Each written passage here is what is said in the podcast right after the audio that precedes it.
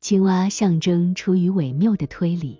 青蛙象征这些，不仅仅是因为它们呱呱叫，还因为它们居住在沼泽和腐臭的池塘中。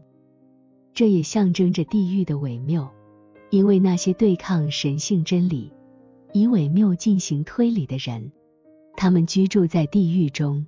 这些地狱看起来就像是沼泽和臭水塘，而那些住在那里的人。在天堂之光中看来，就像是青蛙，有的形态较大，有的较小，这取决于他们因更加敏锐或更加粗糙的推理而心灵高涨的程度。他们的不洁也有程度之分，这完全取决于他们反对更内在、更有尊严的神性真理的推理。青蛙代表着完全基于纯粹的伪谬对抗神性真理的推理。可以从埃及地青蛙的神迹中看出，实际上那里发生的所有神迹都代表着一种灾难或邪恶。这种灾难或邪恶将会在死后降临于那些利用人的自然层面的知识来抵抗和尝试破坏灵性之善与真的人。青蛙在那里象征人出于伪谬而进行的自然推理，以此来抵挡人的属灵真理。从摩西对于这个奇迹的描述中，这一点变得显而易见。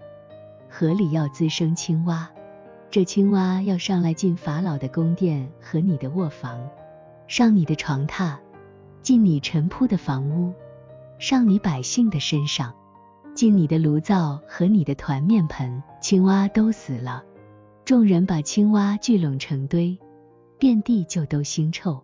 出埃及记八章三。十三十四节，在大卫诗篇中说，他叫埃及的水变为血，叫他们的鱼死了，在他们的地上以及王宫的内室，青蛙多多滋生。诗篇一百零五篇二十九至三十节，这是关于在埃及的灾祸，以水变成了血，象征真理被篡改。已鱼死了，象征人的自然层面的记忆知识和信仰知识已经消失了。青蛙多多滋生，象征人出于伪谬而在自然层面进行的推理。王宫的内饰象征内在的真理，因着出于伪谬的推理被颠覆了。因为内饰意味着内在，王指真理。青蛙要上来进法老的宫殿和卧房，上他的床榻，都是象征类似的事情。从这些事可明显看出，《启示录》十六章十三、十四节中三个污秽的灵，好像青蛙，从龙口、兽口并假先知的口中出来，所象征的是什么了？A 幺零零零